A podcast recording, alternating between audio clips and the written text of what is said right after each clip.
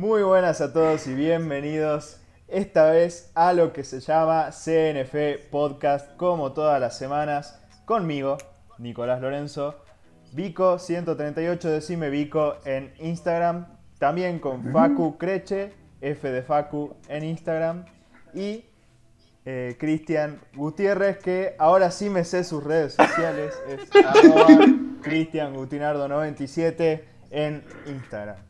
Muchas gracias por eso. CNF Podcast. Ah. El CNF. Recién al tercer capítulo se lo nada, aprendió. queríamos probar como. queríamos probar como algo nuevo, así para innovar un toque. Este. Para hacer un solo segmento libre en el programa y vamos a estar hablando de lo que es el cine intelectual y el cine eh, pochoclero o cine fácil, como también se lo llama. O sea, Este, crudamente, ese es el- Nico separa el cine para personas inteligentes como el cine para personas tontas. Eh, no. No, no es la idea. No es la idea. Hay, hay- No, no soy tan, tan elitista, digamos, pero e- es una realidad que hay cine que es más superficial que otro cine. Es, es un, un debate bastante interesante. Este, si bien este, yo soy una persona que critica el cine pochoclero, sin embargo, lo que más consumo es cine pochoclero, digamos. El, el cine pochoclero no es necesariamente mal cine. E- Eso es lo que, lo que mucha gente no, no entiende. Que ni, ni cine intelectual es este, sinónimo de buen cine, ni, ni cine pochoclero sinónimo de, mal cine. El, el cine pochoclero se define como, por ejemplo, eh, el cine que apela mucho más al tema visual, técnico y al, a la a, a la acción, a la, a la historia típica con, con- con cero variaciones de lo, de lo normal. Este, Por ejemplo, Marvel. Claro, la- las películas de Marvel, donde de repente, qué sé yo, tenés Capitana Marvel, por ejemplo, a mí me parece una peli sumamente pochoclera. Hasta el hecho de que la protagonista es una Mary Sue, digamos, es este, mujer eh, poderosa, protagonista número 3, rubia. ¿Me entendés? Es- Rubia, me- rubia menimista, diría, te lo resumo. Exactamente. Como que se, se siente que el personaje lo sacaron de una, de, una, de una estantería donde tienen personajes en stock, ¿entendés? Genera- generalmente el cine pochoclero suele ser un cine que viene de Estados Unidos. Claro, hollywoodense. Es un, claro, es, es un cine fácil, entre comillas fácil. Este, y bueno, eso lo- la- son algunas características que tiene el cine pochoclero. En cambio, el cine, entre comillas, inteligente podría estar hasta grabado por un celular. Podría saber una película grabada por un celular. Bueno, me interesa la premisa, así que sí. Pero mucha gente, mucha gente dice no, digamos. Y, y está bien. ¿Chris? Es... ¿Qué pasó? ¿Chris? Sí, sí, estoy escuchando. Pasa que, ¡Ah! pasa que estaba leyendo acá, viste, y dije, bueno, para empezar, ¿qué es el cine, no? Y Ah, lo, sí. lo googleé un poco. Y A ver. dice, el cine es un arte y una técnica. Es el arte de narrar historias mediante la proyección de imágenes. De allí que también se lo conozca con el nombre del séptimo arte. Y es la técnica Es que un arte. consiste en proyectar fotogramas de forma rápida y sucesiva para crear la ilusión de movimiento. Bien, es un arte. Es un Por lo arte. tanto, por lo, por lo tanto, al ser arte, Me gusta el arte. no, no, no significa que algo esté bien hecho, no, no significa que algo esté bien hecho o que algo esté mal hecho, simplemente son opiniones. Exactamente, y como, como todo arte. Por ejemplo, este, yo, este, bueno, acá en lo que yo había googleado respecto al tema, este, hay como un título muy, muy fuerte, creo yo, para mí, arre, que dice lo siguiente. Han arruinado el cine y la cultura. Alan Moore arremete contra las películas de superhéroes. Claro. A ver, a ver, es que estamos en una época en el cine donde el superhéroe o el, o el superhéroe está de moda.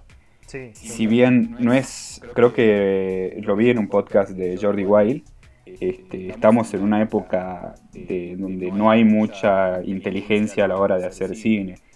Porque, a ver, los superhéroes se los sacan de los cómics, o sea, no hay algo original, no hay algo... Estamos, con una, eh, estamos en una época del cine no muy buena para nada, es como que muy mala en lo que es idea. Está, está Poco creativa, decís vos. exacto. Claro, para mí, para mí faltaría creatividad en lo que es cine en lo que está la moda. La moda hoy es superhéroes. Es verdad. Pero lo que me lo que me gusta de esta nueva temática que se dio en este último tiempo es que The Voice viene a romper todo ese estereotipo de superhéroes, aunque sí se basa de superhéroes la, la serie, pero digamos que The Voice vino a ser algo diferente en la temática que ya estaba, digamos, que era superhéroes. Claro. Que está bueno. Claro pero va, a llegar un momento donde ya no se va a poder hacer absolutamente más nada de superhéroes y pasar a otra moda. Yo, yo sinceramente, yo creo que el último pico que, les queda a los superhéroes es el multiverso y de ahí se viene todo para abajo. Concuerdo. ¿Vos decís? O sea, es como que ya vienen haciendo varias cosas, ¿viste? ¿Qué sé yo? Este, por ejemplo, con Capitán América hablaron sobre la, sobre la Segunda Guerra Mundial, después ya hicieron viajes este, en el tiempo, fueron juntando muchos personajes para hacer una película eh, en, unión, digámoslo así, y ahora se está hablando mucho sobre el multiverso. Y por eso digo que no, creo que ya no va a quedar más nada para más adelante, para futuros años. Mm, puede ser. Yo ahí eh, concuerdo un poco, pero pero no tanto. A ver, el tema de los superhéroes sí demuestra en parte una falta de creatividad en el cine hoy.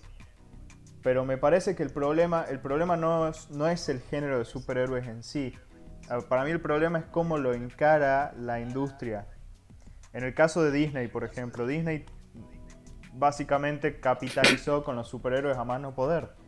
Eh, al, tener Marvel, como que infantilizó a todos los personajes y creó este monopolio de lo que son los superhéroes, de lo que la gente percibe que son los superhéroes, y obviamente apuntándolo a una nueva generación. Alan Moore, el creador de Watchmen y de cómics icónicos como Batman, The Killing Joke y otros, eh, él habló de esto, él dijo que están infantilizando a la población, y es verdad, porque no se encara el superhéroe de otro lado. Y, eso también es, es como molesto. Ponerle, The Voice hace algo espectacular. The Voice hace hoy lo que Watchmen hizo en su momento. Y para mí el, próximo boom de los superhéroes se viene con las nuevas películas de DC. Con las nuevas películas de DC más oscuras, más adultas, más pero es que no, no, sé, no sé si a nivel económico, a, nivel de vender, conviene tanto hacer cosas para adultos. Bueno, pero eh, Joker vendió. Claro, sí es verdad, Joker vendió. Deadpool vendió. Logan vendió, Deadpool vendió. Ese, Habrá que ver. Ese es el tema, es solo, es solo otra, otra demográfica. Igual yo creo, o sea, disculpen que lo interrumpa, ¿no? Ya. Pero, o sea, hay que, hay que tener un poco de realidad también a la hora de opinar sobre estos temas, entre comillas, para adultos, porque de todas formas igual lo terminan viendo los pibes, los, los, chicos y todo. O sea, por algo existen fanáticos nenes de Deadpool. No sé si me explico. Entonces, yo creo que igual de todas formas terminan viendo todos. Aunque, claro, aunque por más que vos hagas una película para niños, el que va a terminar pagando va a ser un adulto. Eh, ya sea un, DVD o un boleto para el cine. Claro, pero a mí lo. Claro, pero eh, ahí vamos, si es el tema DVD, la empresa no gana, porque es algo pirateado. ¿Me entendés? Claro que se puede piratear, pero ponerle que hay gente buena que dice, bueno, yo quiero apoyar a esto, me voy a comprar un DVD piola de Vengadores Endgame, qué sé yo. Bueno, pero ahí cuando hablamos de DVD ya estamos hablando de que ya no estás apoyando a la empresa, sino que es algo pirateado. No, no, no. Eh, DVD o Blu-ray, digamos, es algo que todavía se claro. Bueno, el, el, Blu-ray sí, o comprarse en un formato digital. sí. El VCD otra cosa, ¿no? Vea el VCD. Ah, el LCD. pero bueno, no, no sé si, le, si les pasa a ustedes, pero yo ya me, O sea, creo que ya hay un, un, nivel de saturación o ya de estar embolado al siempre a ver superhéroes. Sí, yo ya lo dije, yo ya estoy harto de Marvel. De Marvel, de Marvel, del MCU estoy harto. Es como que esperamos que venga algo nuevo en el cine, pero no me, no me, decimos, no me malinterpreten. Me encanta Robert Downey Jr., lo amo a Robert Downey Jr., pero si lo veo interpretar a Iron Man una vez más, lo voy a detestar. lo voy a empezar a odiar, te juro, porque estoy harto. Y no, no significa que el MCU sea malo, no significa que las películas de superhéroes sean malas. Hay un, hay un agotamiento del superhéroe. Hay un poco un agotamiento. A mí nunca me gustó Iron Man, así que, no sé, la única vez que sentí esa conexión de qué buen personaje fue en Endgame, recién cuando se muere. No, mentira. No, pero si no por el, el trasfondo, ¿viste? Cuando ya, ya se lo ve como, como padre, entonces, e, ese, ese momento Ahí yo... ¿Te has sentido reflejado como padre? No, no, sino porque, o sea, yo ya no me sentí con ese, con ese ego o, qué sé yo, digamos, ¿viste? Entonces, pues, nunca me gustó Iron Man porque era así, digamos, ¿viste? Era re forro, qué sé yo. Pero después sí, ya me caía mejorcito. Bueno, pero, yo, yo no, siento, no siento esa saturación, digamos, que dice Nico, porque si hubiese sido una saturación, este, yo creo que hubiésemos tenido muchísimas películas por año. O sea, si, si, si, si DC no hubiese cancelado su cronograma que, hizo desde eh, Man of Steel, te digo que sí estaríamos saturados porque hasta este año hubiésemos tenido como, si no hubiese pasado nada del COVID, 10 películas de superhéroes. 10, películas, sí, 10 películas. de superhéroes contando de Marvel y DC. Basta, boludo, basta, boludo, es como que, va, no sé. Pero bueno, estamos hablando siempre de decir queremos algo nuevo en el cine, o bueno, en mi caso es así, de decir quiero algo nuevo en el cine, pero es que también vamos al, al, a la consigna de este podcast de que estamos basándonos en el cine pochoclero. Exacto. Cuando, cuando todo el tiempo están saliendo películas nuevas y de diferentes tipos, nada más que como no es la moda o como no es algo pochoclero, eh, no se da mucho a la luz o no, no hay mucha publicidad o o simplemente los cines no lo traen a ese tipo de películas. Es verdad. hay, películas buenas que resaltan mucho el talento actoral de los actores. Por ejemplo, yo antes de ver Joker, vi una película de Joaquín Phoenix que se llama Nunca estarás a salvo. Sí, la conozco. O sea, ah, el, el, vago no habla mucho en la película. O sea, tiene poco diálogo, pero... O sea, cómo se expresa corporalmente, los gestos faciales todo es, muy buena película. con, Nico, con, Nico, estábamos hablando y estábamos debatiendo antes de empezar a grabar este, si es que Joker era una película pochoclera. Bueno, hablando de, eso, eh, yo quería aclarar de vuelta que no, no, no está mal que te guste el cine pochoclero. Claro a nosotros nos gusta. A nosotros nos gusta, a mí me gusta. Y, tampoco está mal que no te guste, ¿entendés? Claro. Eh, ponele, qué sé yo, eh, de, repente llega alguien y te dice, ay, no viste The Lighthouse, entonces no sos fanático del cine. Y no, no es así. Claro. el cine como arte es, es justamente eso. Entonces, para mí, si hay un valor de entretenimiento, califica como arte. Y vos podés disfrutar el cine como vos quieras. Por ejemplo, a mí me encanta ver películas de mierda. Amo. Es uno de mis pasatiempos favoritos ver películas de mierda. Eh, me vi Zombievers, me vi Sharknado, me vi este Sharkboy y Lava las de El Cien Pies Humano, me vi todas esas que son un asco. Sí.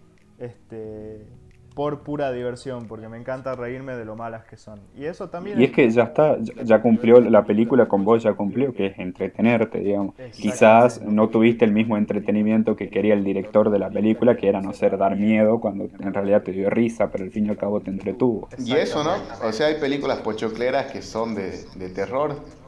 No solamente bueno, el, el, terror es su, superhéroes, pero el, el, terror que, el terror que es conocido en el cine en general es un terror pochoclero, es un terror eh, no muy inteligente con el o sea, el terror, la función de esa de terror es este, largarte un scream y asustarte. Cuando también estábamos hablando antes de comenzar el podcast, era de que el terror bueno suele ser el oriental y acá lo que es América, en Estados Unidos, se le copia y se lo adapta.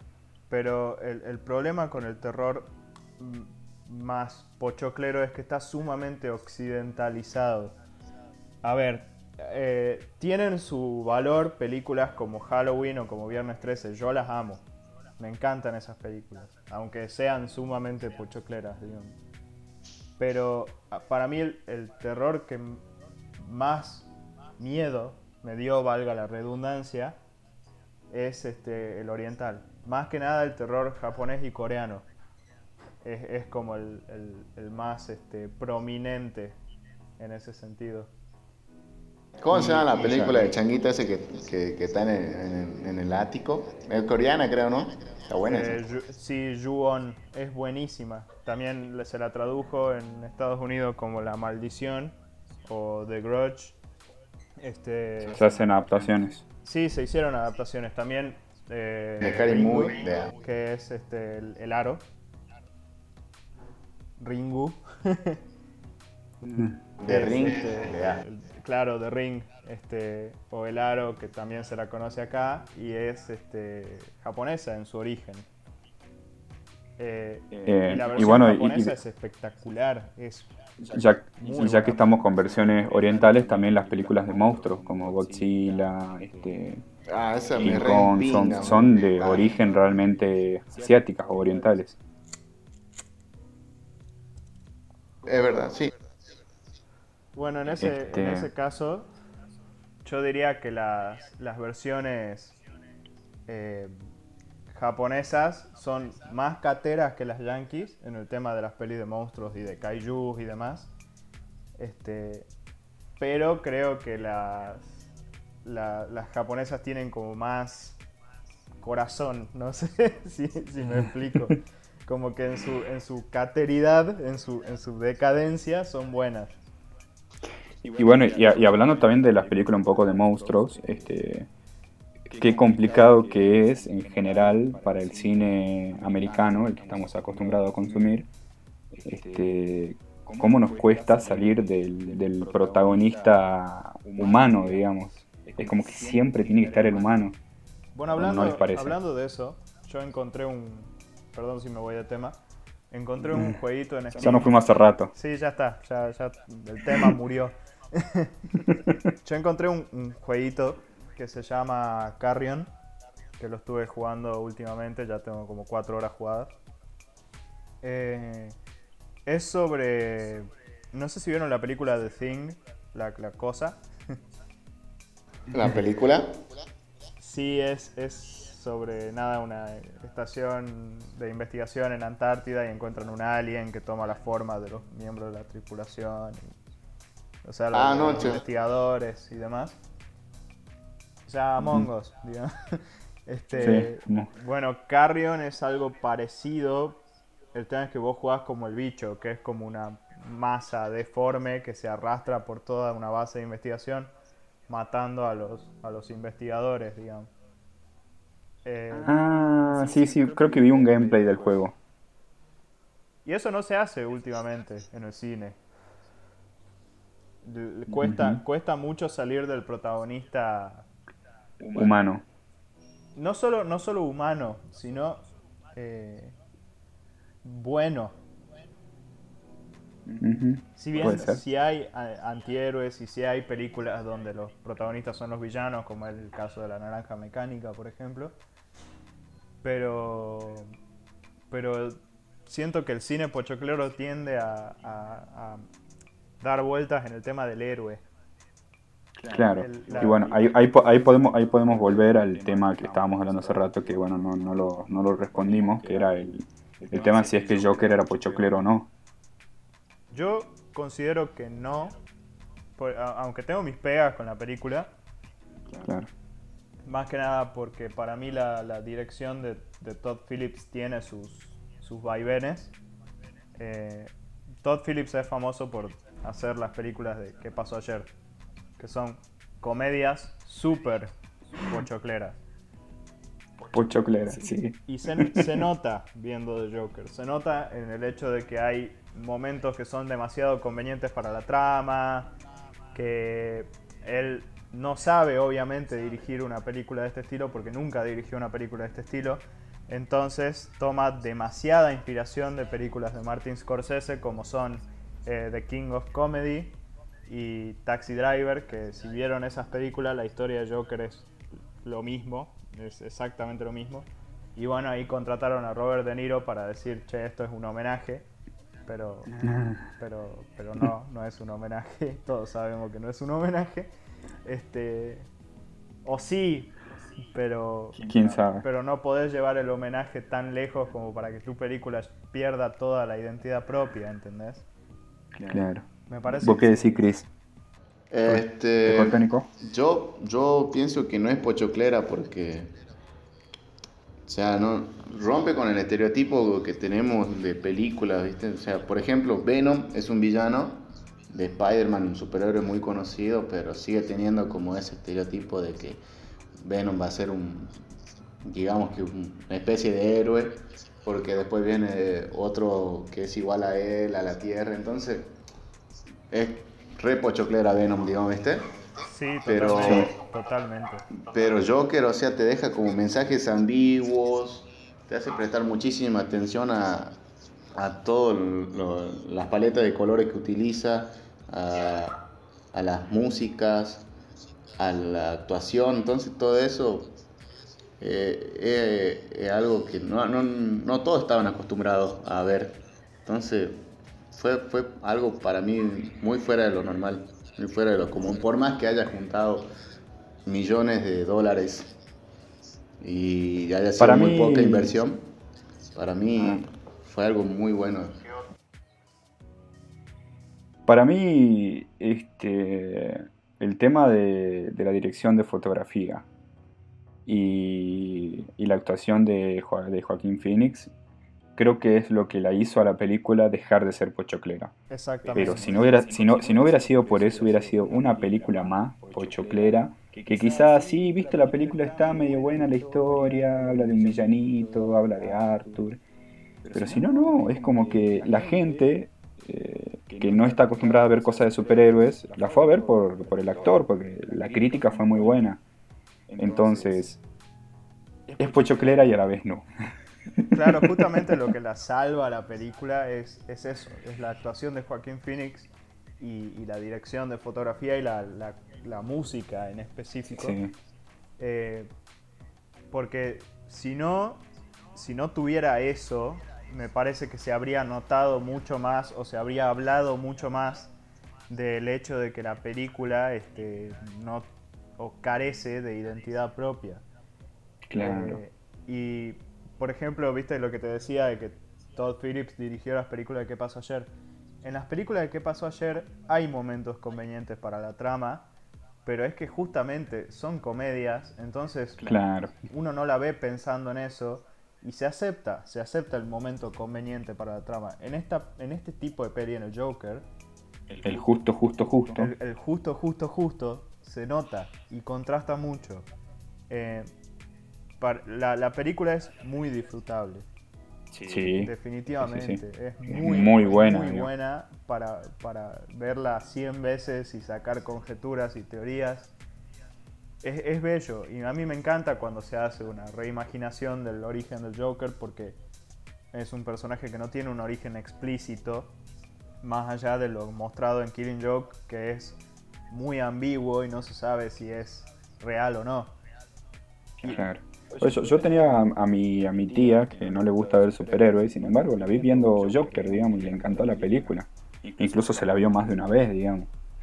Creo que ahí, es donde, donde tiene mucho éxito Joker, porque no es... Claro. Al, al reimaginar al, el, género de superhéroes, se vienen cosas mucho mejores. Y, eso es lo que hace The Voice, por ejemplo. Y, claro, y como estábamos hablando hace, hace rato de, de esta de la moda, para mí la, nueva moda, entre comillas, que va a ser parte de superhéroes, pero la nueva moda es esta de, hacer películas de villanos. Ponele, Marvel ya está preparando la de Morbius. Sí. Hasta incluso se habla una serie de Doctor Doom. Claro, bueno, Venom. En realidad la película de Morbius ya está eh, grabada. O sea, claro, y, este y, dicen que Morbius va a ser similar a, a, lo de Joker, o sea, porque es un tipo que sufre de problemas mentales y como... Tiene una enfermedad que lo va matando de a poco, algo así creo, entonces es como un científico que va experimentando con, con animales hasta que la sangre de vampiro o algo, va de vampiro que murciélago es como que le da esa vida o qué sé yo. Re digamos. Claro, entonces por eso se habla de que va a ser así medio sangrienta, este, que va a tocar también la parte mucho psicológica. Es como que para mí esa es la nueva moda, entre comillas, porque la moda sigue siendo superhéroes, pero bueno, va a seguir siendo eso. Bueno, yo hablaba de... Muchos saben, los que me conocen, que Batman es mi superhéroe favorito. Y Batman es mi superhéroe favorito porque rompe también con el estereotipo de, superhéroe que crean personajes como Superman, por ejemplo. Y lo que tiene Batman de interesante es que las mejores historias de Batman eh, tratan mucho con el trabajo detectivesco, que es algo que yo personalmente amo. Soy muy fanático de Sherlock Holmes y de, películas como Seven y Zodiac. Y de Nola Holmes, no, esa no, esa es malísima. Perdón, es muy mala. Este, eh, y Batman hace eso. Batman, como que lo importante cuando ves una historia de Batman es la psicología del personaje. Y, justamente por eso el Joker es tan buen villano y tan buen complemento para Batman. Entonces, si The Batman, la película de, de Matt Reeves, entiende eso y logra eso, que es lo que se ve, por lo menos desde mi perspectiva, me parece que eso va a romper mucho con el, con el estereotipo, con el, lo preestablecido. Además, tomemos en cuenta que The Batman tiene a Robert Pattinson. Y Robert Pattinson es un personaje muy interesante para con las películas que viene haciendo.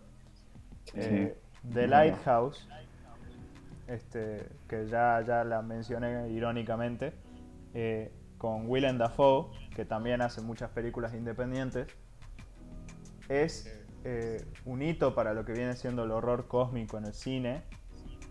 Y de vuelta, es el, terror, pero no estereotípico. Eso, eso es lo que, lo que para mí separa el cine pochoclero del cine más, más pensado, más trabajado, más profundizado. Que, que hay, hay algo más. Te llevas algo más de la película. No, no solo el hecho de haber visto a, a, qué sé yo, a tu héroe favorito derrotar a otro villano genérico. Y esto suena que de vuelta que estoy criticando el cine pochoclero con, con toda la bronca, pero no. Este, solo que por ahí me gustaría que, que Hollywood eh, sea más experimental de lo que es. Porque, porque me parece que están muy cómodos los directores de Hollywood. Sí, es verdad. Eh, están este, muy cómodos en lo mismo. Eh, incluso hasta te diría que Quentin Tarantino. Es que bueno, serían como todos, digamos, o sea. ¿Cómo? ¿Cómo? Va, no sé, es como todo en la vida, digamos, o sea, yo ah. supongo que ellos ven plata, entonces bueno, viene plata, hagamos una película poronga así, total la gente la va a ver y no, sé, la guita, ¿entendés? Entonces, y, y, también, también depende mucho también de los cines que al fin y al cabo es donde se pone una película en los cines que no se ponen también otra alternativa de películas que no sean estas. Este, damos gracias de que pongan películas argentinas en los cines y no todas las películas y no todos los cines. Claro. No sé, yo, yo, soy, yo, soy un buen, yo soy un buen defensor de las películas argentinas y hasta podría llegar a decir películas salteñas que comencé a ver hace poco. No hay muchas, pero bueno, hay. Este, y eso, o sea, es como que, che, este, te invito a ver una película argentina. No, seguramente va a ser fea. O te recomiendo una película argentina. No, seguramente es fea, eh, típica esas películas horribles de Argentina. Claro. Es como que siempre está ese prejuicio de una película argentina. Lo siento por los bañeros tres Bueno, a ver, a ver, a ver.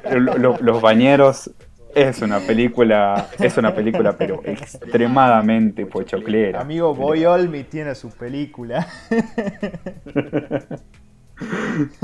Pero ponele, por ejemplo, podemos hablar de Relato Salvaje. Relato Salvaje es un peliculón argentino. Es muy bueno. Y no es para nada pochoclera.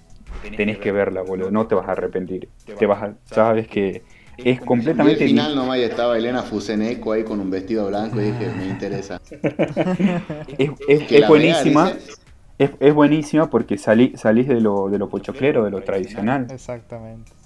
Pero me parece que... Es, justa, es justamente el otro ejemplo que nosotros damos de película inteligente, entre comillas. El, el estigma que tiene el cine argentino viene de que hay mucha producción eh, directamente mala o, o medio pelo como es el tema de, bueno, Bañeros, que ya la mencionamos, este, que igual Bañeros tiene su, su valor, pero no, eh, eso, es, eso es un tema para otro día. ¿Por, qué, por, qué, Bañeros merece un Oscar? este, este, me parece que el estigma del cine argentino viene de personajes como Adrián Suárez, por ejemplo, que siempre hace el mismo tipo de contenido. Este, pelotudo. Claro, como contenido superficial así a mano poder, que no tiene nada de, valor o de, o de, contenido, valga la redundancia, en sí. Es como el Estebanés de las novelas, digamos. Exactamente, exactamente. Estebanés dirigiendo películas, digamos. E, e, eso Por favor. Necesito ver eso. Eh, Estebanés, Estebanés, Estebanés dirigiendo bañeros, por favor. Y protagonizando. Todo llorando así para el hoyo. Protagonista. Y, y sí, o sea, el cine, el cine argentino está, está estigmatizado, pero porque la gente no ve el cine argentino real. Porque el cine argentino real tiene mucho valor.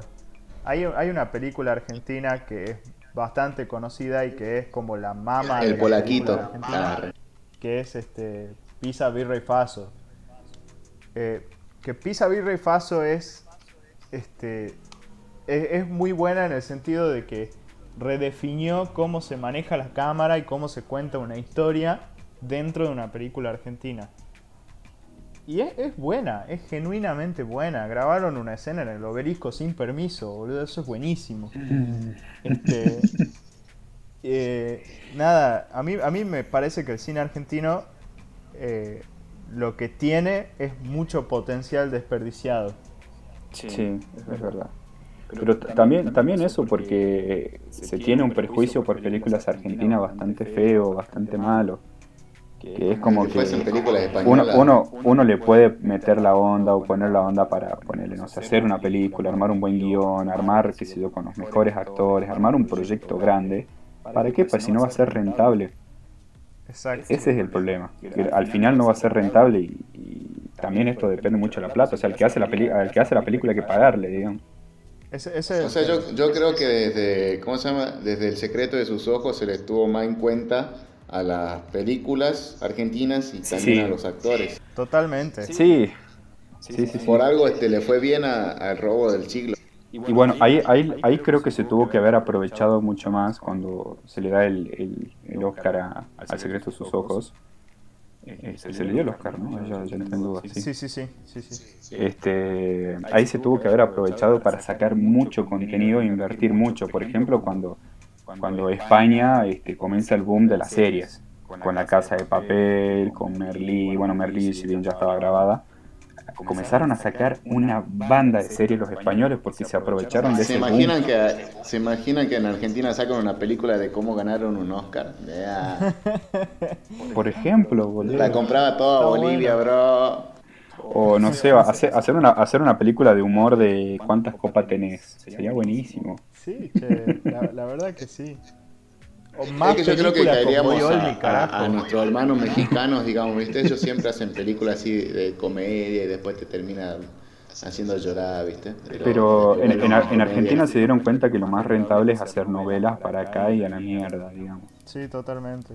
Y Nos faltó una versión mm, de Pasión de Gavilanes en Argentina, no ya, ya Yo está. tengo, tengo, tengo un profesor, este, tenía mejor dicho un profesor el año pasado, se llamaba, eh, se llama, se llamaba, lo mataba el pobre profe, eh, se llama Pardo, eh, apellido Pardo, este, un genio, el, el tipo es un profesor de guion. El tipo nos decía el año pasado que se necesitaba más o menos 20 millones de pesos para hacer una película. El año pasado, ¿eh? claro, es una locura, digamos. es mucha No plata. es, es muchísima plata. Y aún así, para vos gastás tanta plata para que tu película sea como, no sé, sangre blanca. Exactamente, que es un- una peli super nada, así, digamos, que no, no, no pega ni... Bueno, pero, pero para sacar una, uno una conclusión tiene que verle esa película y no quedarse con la, con la opinión, Totalmente. con la opinión general, general. Yo la vi, a mí no me gustó. Pero bueno, va, me gustó la parte que se grabó en mi pueblo, digamos, pero sí, Pero- acá en Orán también. Este, claro. Sí, onda. A ver, Sangre Blanca, yo la vi en el cine con amigos. eh, no, me, no me convenció. Eh, la premisa de la película está buena. eh, Sí, sí. Pero, pero no sé, no me convenció, no me convence Eva de Dominici en su, en su papel. Y, y en general también la fotografía de la película no me cerraba. No, sí. eh, Justamente cerrado, eh, todos los planos eran cerrados. claro. Este, no sé, no, no, me, no me terminó de Bueno, gustar y, y- me parece y- que y una- es por falta de esfuerzo más que nada. Y una, una película que parecía muy buena, que era 4, no sé si, si, si saben de esta película, que es 4x4, Eh, no la vi, che. con, ¿cómo se llama el actor? Nah, este? pero ahí estaba. estaba ¿Cómo se llama este? Eh, ¿Lanzini? Lanzini, este Peter Lanzini. Lanzani. Bueno, Lanzani, no Lanzini. La, la- la- Lanzini pone el, el, el- el que edita que ponga acá la foto del jugador Lanzini. Ah, ya sé cuál es 4x4, la del chabón que se Sí. queda atrapado en la, en la camioneta. Exactamente, Esa, es eso. Pero no la vi, Boludo, me- la conozco. Boludo, a, mí, a mí me parecía muy muy buena la idea y es como que, ¿cómo mierda vas a hacer que una película de una hora, hora y media, dos horas, este, se vaya, o sea, cómo es que todas las sensaciones vayan en una camioneta, en algo tan chiquitito? Me parecía muy buena la idea. Claro. Estaba, pero bueno, voy a dar mi opinión de más o menos. Creo que la primera parte de la película es muy buena y ya, cuando pasa todo en el auto es muy buena, pero después ya pierde. Pero a mí, a mí esa, esa primera parte me gustó porque era algo diferente. Bueno, Peter Lanzani a mí no me parece mal actor, la verdad. Este, No, no lo solo es. que me parece que no me gustaron en general las cosas donde lo vi, las pelis donde lo vi o las, las series donde lo vi. Pero él no me parece mal actor. Y de hecho es parte ¿Te de... gustó Casi Ángeles? No me gusta Casi Ángeles, no me gusta nada de Chris Morel. A mí también no me gusta. No sé, yo, yo vi Peter Lanz- Lanzani eh, Sí. encerrado en una camioneta. No me llamó para nada la atención, compadre. Yo dije, es una peli, repete. boludo. Bueno, ¿por qué? Porque es Argentina, boludo. Ah, Aparte sí, viene el- y sí. está el prejuicio. Como, como, como dirían en el fútbol, y si te lo hubiera dicho Román, es como, y si hubiera sido española, o si Y hubiera si sido te la hacía. Román, Claro. y si te la grababa Román, ¿viste? y si te la actuaba Román. Eh, Riquelme encerrado en una camioneta, amigo.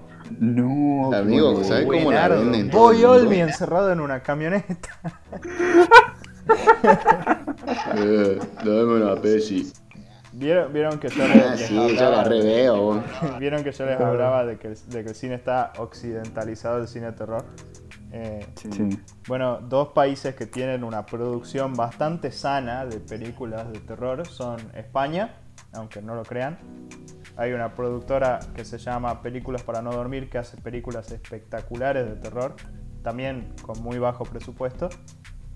Y está, bueno, y Japón. Japón también tiene una producción bastante grande de películas de terror.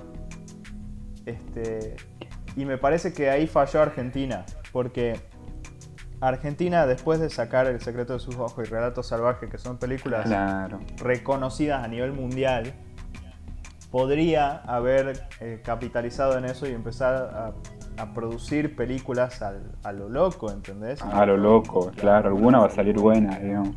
Exact- exactamente. Este, y, y si, si El secreto de sus ojos 2. 3 y 4 Te imagino. también, Relato Salvaje Sí. 8. Que Re- Relato Salvaje, Relato Salvaje te da esa oportunidad de hacer varias películas, pero como Sí. no, no sigue una línea de nada, que...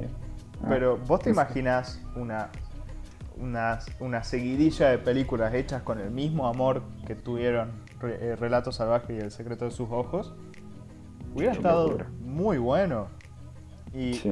y- y creo que eso le hubiera significado un PBI bastante grande a Argentina, la verdad. Este, y, Lo iban a tomar como pyme después. Claro. y también eh, algo, algo que me di cuenta hablando del, del terror es que, viste que siempre es o suceso paranormal o monstruo o zombie o algo así. Sí. ¿Y dó- dónde queda el tema del, del, del terror este, realista? Ponele. Yo, ¿Psicológico? Claro, ponerle una de mis películas favoritas de terror es una película francesa eh, de, de, de, de- de Net- o sea, está en Netflix, no es de Netflix la, la La película. la película. Este, déjame que busque el nombre porque me lo acabo de olvidar. Tengo la. Mientras tanto, yo voy diciendo que mi película favorita de terror es Psicosis. Tremenda película. Tremenda. Bueno, yo peli. con, la- yo con, con las películas de terror voy a resultar decepcionante. No me gustan las películas de terror, no las puedo ver, soy muy cagón. O sea, a mí no me gustan más que nada por la trama. A veces solamente quieren hacerte asustar con, con el puto ruido y una imagen. Con el scream. Una vieja pelada. Con el Scream. Y con el scream. Y, y a veces carecen mucho de, de trama, de diálogos, de una buena historia. Claro. Psicosis, bueno, ti- tiene un- una buena trama, o sea, tiene un- unos buenos personajes, digamos, Norman Bates, o sea, pff, amigo, Bueno, o sí. sea, parece un, un pibe normal después de Pero alto psicópata. Justamente eso es lo que, le- lo que yo eh, quería decir sobre el terror, que es como... Hay, hay un, un submundo del terror que la gente no, no ve mucho. Este, y es, es porque, porque está occidentalizado, porque la gente piensa terror y piensa el conjuro, actividad paranormal, Annabelle. Claro. ¿Entendés? Claro. Y... Yo, yo les quiero hacer una pregunta, digamos, para ustedes. Uy. Ustedes que son más, más expertos en el tema que yo. Dijo. Por más que, por más que yo sea un buen actor, vea. de- Este, nada, pa- para ustedes, It 2 o It capítulo 2 o La Cosa capítulo 2 o El Coso es El cose. ah. de, Le es de terror para ustedes. Yo las dos de It, las dos últimas, las sentí más de... como de... No sé si, si de, de aventura, como de, de- ¿Viste Stranger Things? Bueno, así, así las sentí. Sí, sí. Sí, Yo puede ser más de un suspenso que de terror, digamos. Pero, Tipo drama, digamos, pero de terror, ¿no? ¿no? pero Digamos. yo considero que, que adaptaron muy bien los libros. Porque a, a pesar de, de- de no ser tan de terror, está, está bien adaptado el libro. Obvio hay cosas que omiten. Eh, por ejemplo, en la parte del, en la parte del libro donde, donde son niños, este, hacen una orgía después de derrotar al, al payaso. Entonces, Uh, y, y son todos menores de edad, entonces como que eso no daba ponerlo en la, en la, en la, en la peli, la verdad. Andy Mu- Muschietti, ¿sabe qué, no? Sí, che. la- Se volvió a Argentina a re- patadas. re, culo, re cebado el Andy Muschietti. Para terminar, yo, yo quería tipo hablarles de esta película que, que, que le decía que no encuentro el nombre, la puta madre. Eh, e- es una película sobre sobre un, grupo de bailarines de Vogue. El Vogue es como un género musical, lo, deben conocer. Eh, y que en, en algún momento están en una fiesta celebrando que se lograron aprender todos bien una coreo, qué sé yo. Y, y alguien los droga a todos. Ajá. Y la película cambia de, un- de un- una tonalidad tranquila, realista, a algo que te hace arañar la, la, la- la cama del, del- o la silla del- de la ansiedad que te provoca, ¿entendés? Porque es todo gente que no está en control de su cuerpo, este, en situaciones muy peligrosas para su vida. Y eso para mí es buen terror. Terror bien hecho. Me hizo, me hizo acordar mucho al espantapájaros de, de Batman, Claro, algo así. que, que con una droga hace como dar miedo, digamos. Sí, está bueno. Scarcraft, ¿cómo se llama? Espantapájaros. Ya, espantapájaro. Sí. Eh, bueno, este, hasta aquí. Nada, yo quería decir una última cosa. Si quieren ver una peli con todos los actores más pochocleros de Hollywood, miren El Diablo a Última Hora. Ahí aparece el Batman, el Spider-Man y el Pennywise. Muy buena peli, ¿no? La, la vi con mi familia. Muy, muy buena peli. Yo, yo la, la recomiendo mucho. De encima tiene un recast, digamos. Aparece hasta el Bucky. Aparece hasta el Bucky, ¿verdad? Mi, mi resumen para hoy es, este, mirá lo que vos quieras, eh, el arte es arte, eh, tome la forma que tome y, y nada, y, y sé feliz, toma mucha agua porque hace bien. Muy bien. Ese es Em, mi mi resumen, mi resumen sería este, mirar películas argentinas y películas salteñas, por más mierda que se hable. ¿Y cuál es tu resumen, Chris? Mi resumen sería este eh, bueno, que no, no juzguen a una película solo por lo que dice la crítica. A cada uno nos llegan las cosas de diferente manera, así que no se dejen llevar por lo que digan la otra persona. Aprecien desde sus propios ojos, desde su propia mente y corazón lo que el actor o el cineasta les tenga para ofrecer. Y usen barbijo. Y usen barbijo. Por último, si es que les pinta que hagamos una sección de 5 o 10 películas, pero pésimas de terror, no, no avisan y vamos viendo entre nosotros. Claro, y de, de última también que nos manden mensajes al Instagram CNF Podcast, este, o, o que nos manden mensajes a nuestro Instagram, eh, Ahí o que está, ya en, sé en cómo. el video de YouTube. Pará, ya sé cómo se llama la peli. se llama Clímax. Es muy buena. Mm. Ya- Está, está en Netflix ahora. Se llama Clímax. Es francesa, vayan a verla. Buenísima. Listo.